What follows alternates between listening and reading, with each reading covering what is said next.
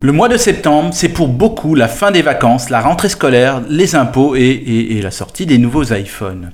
La présentation par Apple des nouveaux modèles et la logistique sont bien rodées. Comme l'année précédente, ce sont 4 modèles qui ont été présentés ce 14 septembre 2021 et dès le 17, vous pourrez précommander votre appareil et le recevoir une semaine plus tard chez vous ou le retirer dans un Apple Store. L'iPhone 13 est décliné en version mini, 13 Pro et Pro Max. Alors Stéphane, qu'est-ce qui pourrait bien nous convaincre d'acheter ce nouveau modèle? Eh bien, tout d'abord, il y a ceux qui, comme moi, par principe, changent chaque année par plaisir de l'objet, plus que par nécessité. Mais pour vous répondre réellement, Rudy, je dois commencer par vous parler des nouveautés de ce dernier modèle. Le format de l'iPhone 13 est identique à son prédécesseur avec une encoche un peu plus petite.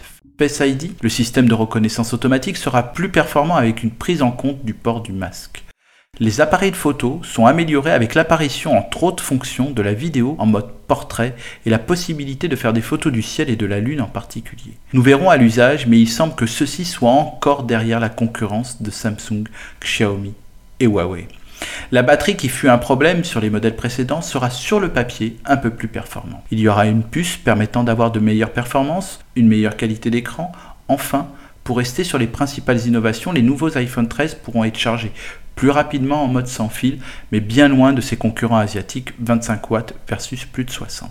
Tout cela est-il suffisant pour motiver l'achat de l'iPhone 13, d'autant plus que son coût atteint des sommets, entre 800 et 1300 euros, le prix d'entrée de gamme selon le modèle choisi. Il faudra donc bien réfléchir au renouvellement de son iPhone et où se tourner vers la concurrence. Celle-ci est devenue plus compétitive que jamais. Samsung, Xiaomi et un degré moins de Huawei innovent et veulent faire mieux que le géant Apple et ils ont en partie réussi.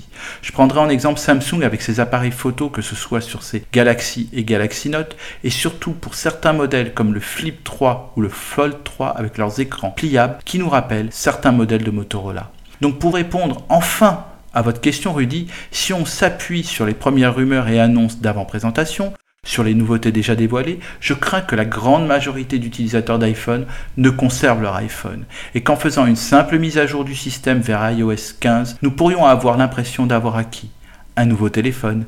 À la semaine prochaine.